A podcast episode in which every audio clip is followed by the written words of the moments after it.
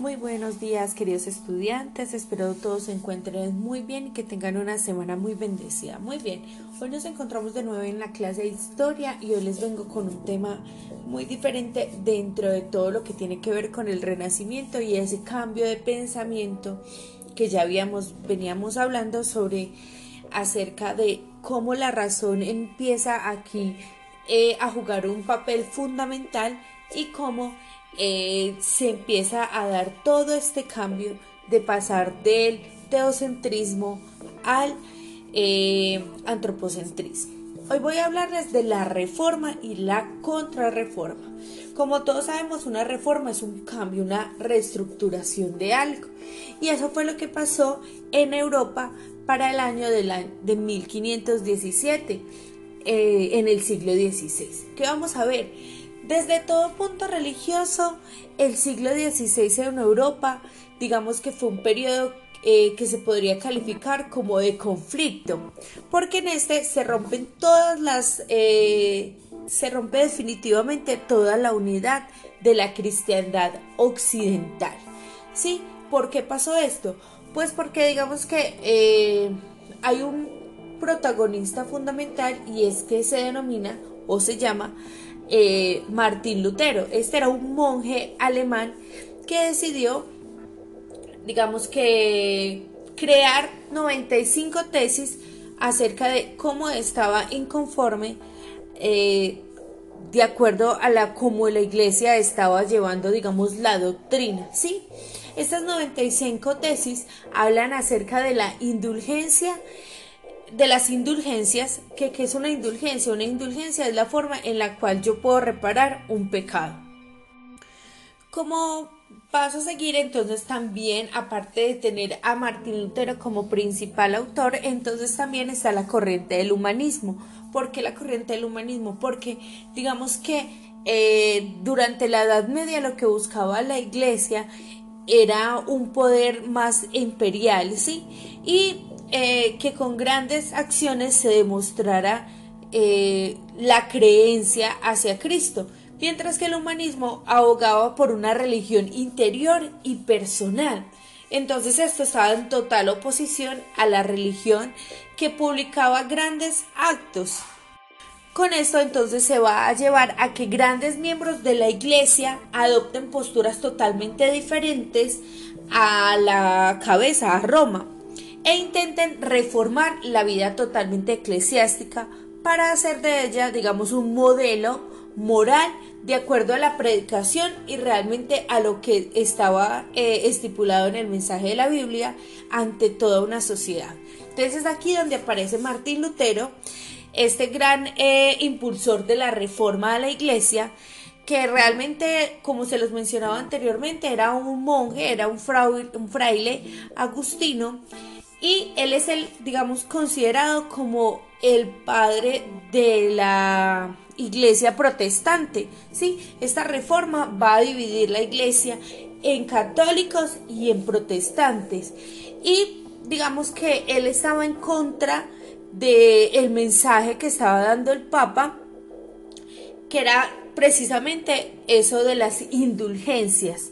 Entonces, para, digamos que para hacer un contexto general, en el año de 1514, el Papa León X decía que para poder una persona salvarse eh, o que fueran perdonados sus pecados, tenían que pagar un dinero a la iglesia para que eh, dejara de, de tener ese pecado.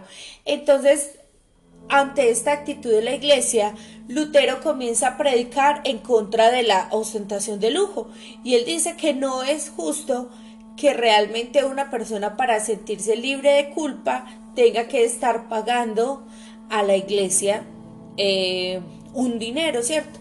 Que realmente la indulgencia es una gracia que vendría de Dios. Dentro de todo este contexto, digamos que una de las cosas más significativas que hizo Martín Lutero al fin de eh, asentar, digamos, sus ideales, fue publicar esas 95 tesis a las afueras de la puerta de su parroquia en Wittenberg y con ella totalmente condena el proceso de enriquecimiento de la iglesia y da un nuevo panorama de lo que es el pecado y de cómo puede redimirse ese pecado que sería la penitencia. Y aleja totalmente la jerarquía o digamos la autoridad del Papa. Lutero también eh, considera que la salvación solamente se consigue a través de la fe y que él dice que no importan los actos que se hagan, ya que todo el mundo de por sí peca, pero solamente quien tenga fe es quien se va a salvar. ¿Qué pasa con Lutero? Entonces, a raíz de esta controversia que genera, lo que pasa, el paso siguiente es que Martín Lutero es excomulgado, o sea, ya es echado, por así decirlo, de la iglesia para el año 1520 y esto hace que los príncipes alemanes le den más poder a Martín Lutero y él pueda seguir sus predicaciones, digamos, dentro de la jerarquía, digamos, dentro de las grandes reyes y estas tesis se fundieron por toda Alemania junto con otros escritos. Traduce la Biblia al alemán. Él traduce la Biblia al alemán y consideran que los cristianos deben leer la Biblia e interpretarla según su entender. ¿En qué se basaba la, la doctrina de Martín Lutero? Entonces, para que tengamos claro, se basa en que el principio de la salvación es por la fe y partiendo, digamos que de toda esta premisa, estructuró cuatro puntos principales. Primero, el libre examen y el rechazo de todo intermediario entre el hombre y Dios, o sea que no existe otra eh, intervención eh, que pueda ayudar a la salvación, sino que esto es una relación entre el hombre y Dios. Eh, segundo, reconoció dos, solo dos sacramentos, que sería el bautismo y la comunión. El resto de sacramentos no existen. Y eh, tercero, suprime el culto a la Virgen y a los santos, así como creer que realmente existe un purgatorio. Cuarto, eh, da supresión a la parte sacrificial de la misa del celibato eclesiástico, o sea que los sacerdotes no se podrían casar, o sea, él lo suprime y dice que sí se podrían casar, y el lujo a los templos, o sea que los templos deberían de ser menos ostentosos. En cambio de esto, como hace estas eh, cuatro eh, premisas, se fomenta la lectura y la explicación de la Biblia. Dice que la oración en común y el uso de canto coral. Entonces con Martín Lutero se crea la primera corriente del protestantismo que se llama el luteranismo. Listo. Ahora les voy a hablar sobre el anglicanismo. ¿Qué fue el anglicanismo? Digamos que el anglicanismo no es una reforma que se base, digamos, en, en una, en un, en un, no es una reforma que nazca a, través de, a, raíz de unos principios, sino que el anglicanismo se da como un proceso, un problema político entre el rey Enrique eh, VIII, ¿sí? y la iglesia. Enrique VIII, rey de Inglaterra, decide que para el año 1509 eh, no quería formar parte, digamos que ya él, estaba casado. Voy a contarles la historia.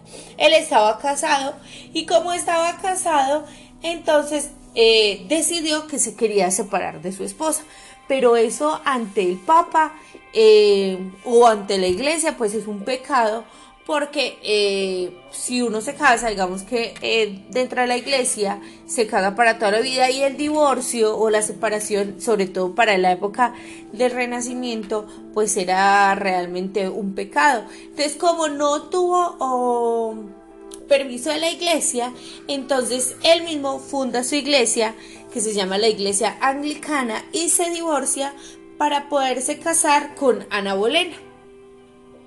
Es así como para el año de 1534, ante el repudio papal, eh, se, se nombra a sí mismo autoridad eclesiástica suprema de la iglesia, dividiéndose pues en otra corriente de la iglesia católica, como ya se los mencionaba, como es el anglicanismo.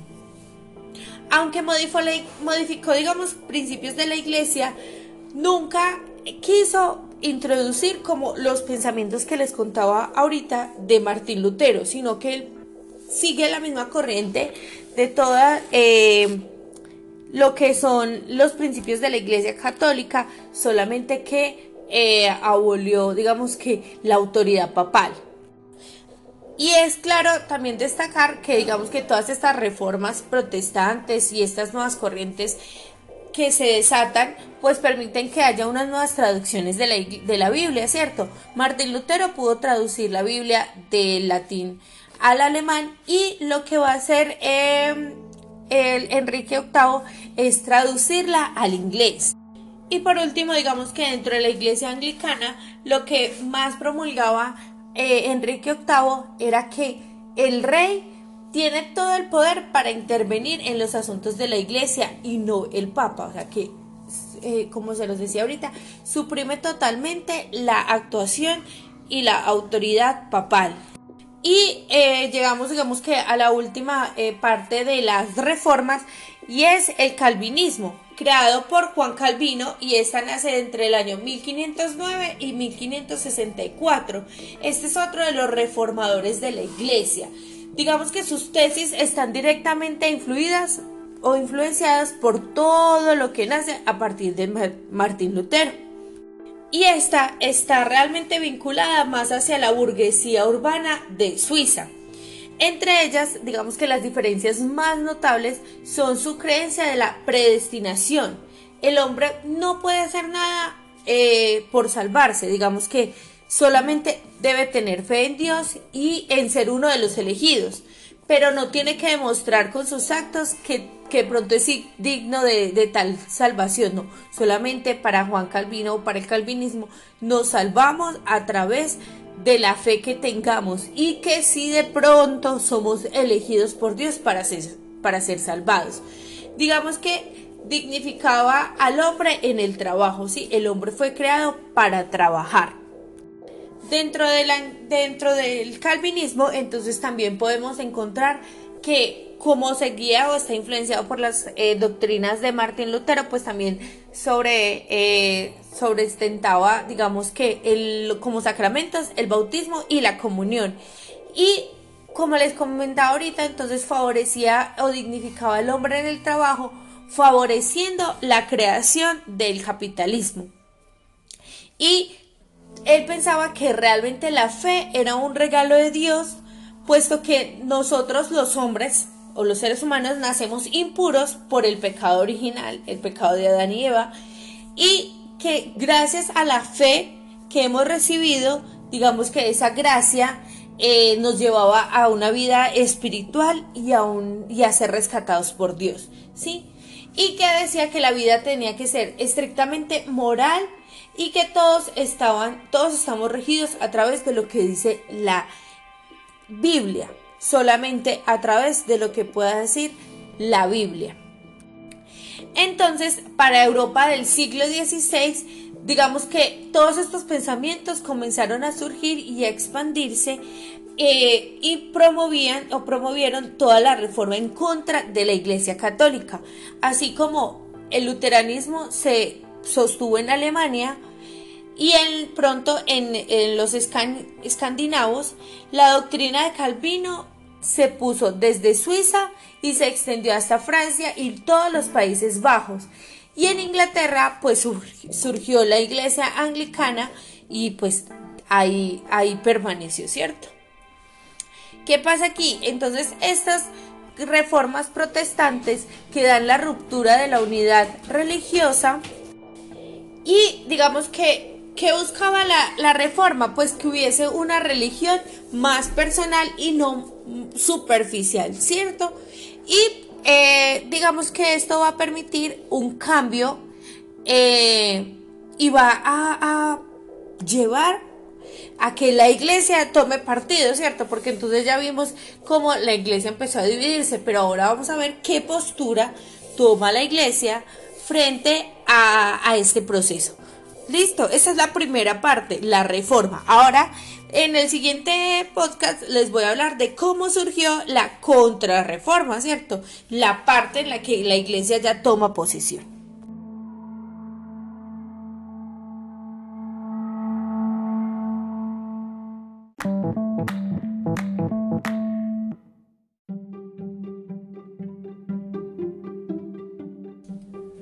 Bien, entonces aquí haciendo un recuento de lo que era, de lo que fue la reforma, entonces vamos a tener eh, les hablaba acerca de Martín Lutero, Juan Calvino, Enrique VIII, ¿cierto? Ellos tres promueven lo que son las reformas a la Iglesia Católica con el luteranismo, el calvinismo y el anglicanismo, ¿cierto?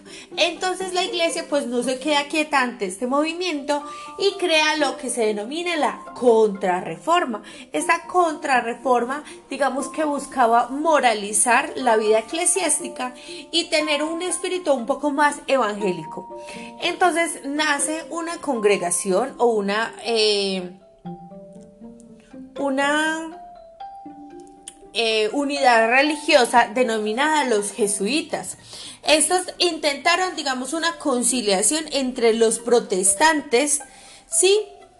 Y la Iglesia Católica. Ellos defendían totalmente el estudio del, del Evangelio, pero como ellos, los jesuitas, tienen uno, una, un voto de, obediencia al Papa, entonces digamos que la obediencia a la, cabeza de la iglesia es la que va a ser lo eh, fundamental para crear la contrarreforma, ¿sí?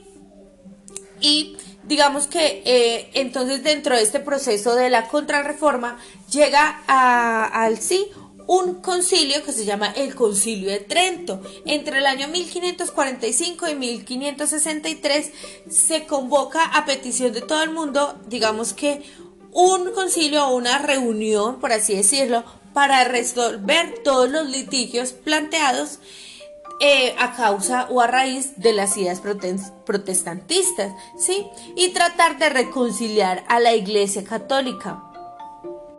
Este concilio, imagínense, lo convocó un papa y lo terminó otro. Lo convocó el papa Pablo III y lo, y lo cierra Pío IV.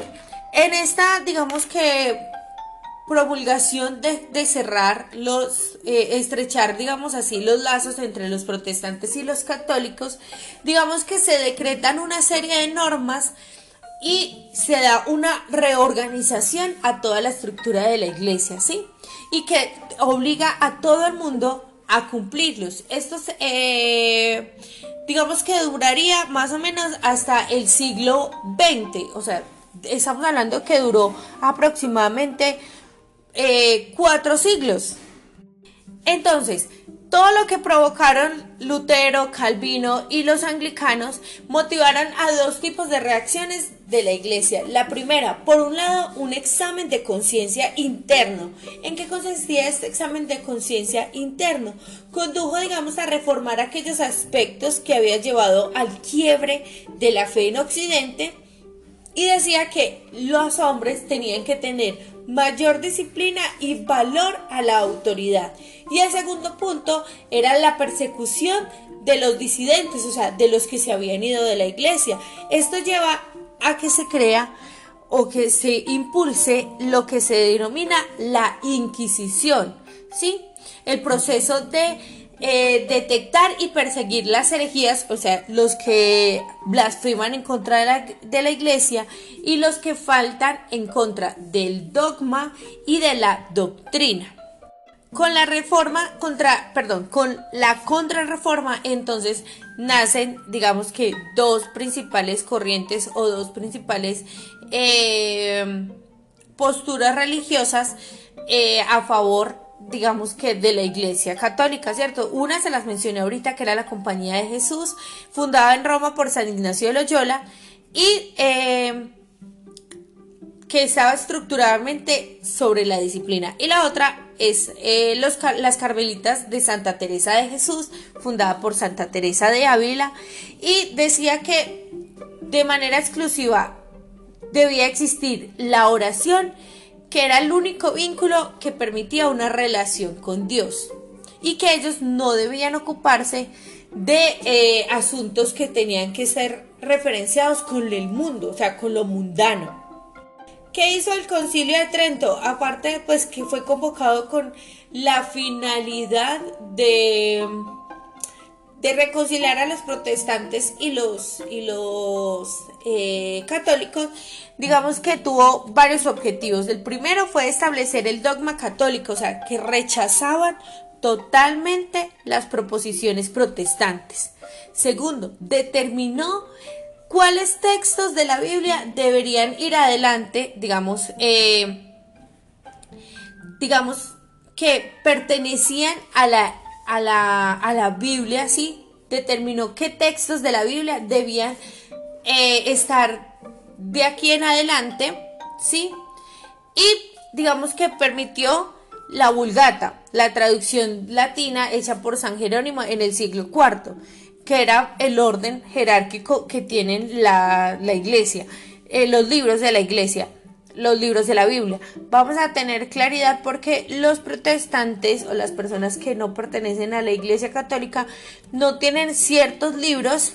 Eh, que son considerados importantes dentro de la iglesia. Entonces, si nosotros hacemos una comparación, digamos, entre la Biblia de una persona protestante y la Biblia eh, católica, entonces vamos a encontrar que no, no tienen la misma cantidad de libros, ¿sí? También eh, recuerden que Martín Lutero promulgaba que solo existían dos sacramentos. Para, eh, para la iglesia mantiene los siete sacramentos y le da totalmente la autoridad al Papa. En el Concilio de Trento también se da validez al culto a la Virgen y a los santos.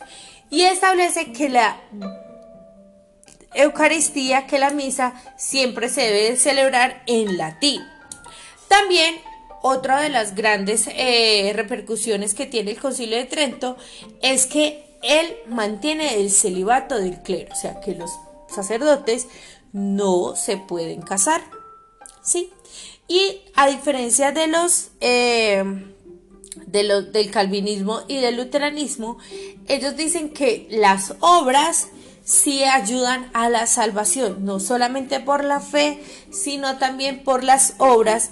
Yo puedo eh, ser salvado y afirmó el dogma de la transustanciación. ¿Qué es el dogma de la transustanciación? Se los voy a explicar.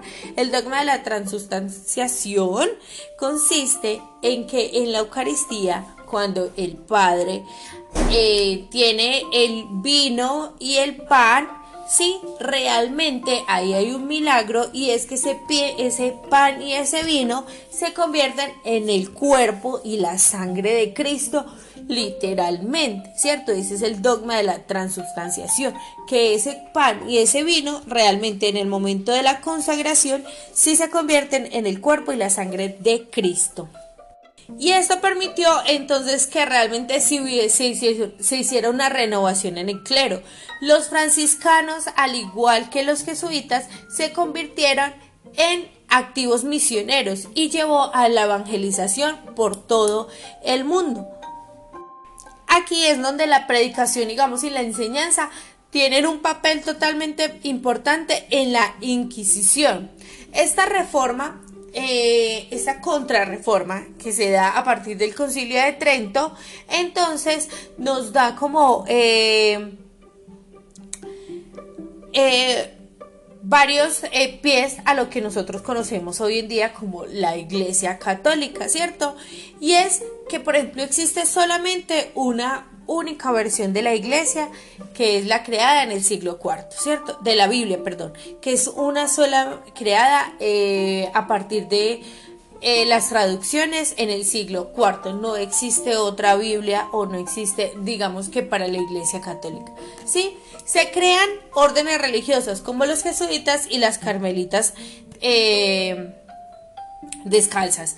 Y una de las, eh, digamos que más catastróficas formas eh, que tuvo la iglesia y que por el cual el Papa Juan Pablo II pide perdón y fue en la forma en que la Inquisición buscó en la que la Inquisición, digamos, eh, tomó la iglesia por medio de la Inquisición quiso abolir todo lo que fuera en contra de la iglesia y pues no fue una forma muy eh, humana, realmente eh, fue un digamos, un proceso de la iglesia en el que fue muy duro y en el que la iglesia también tenía la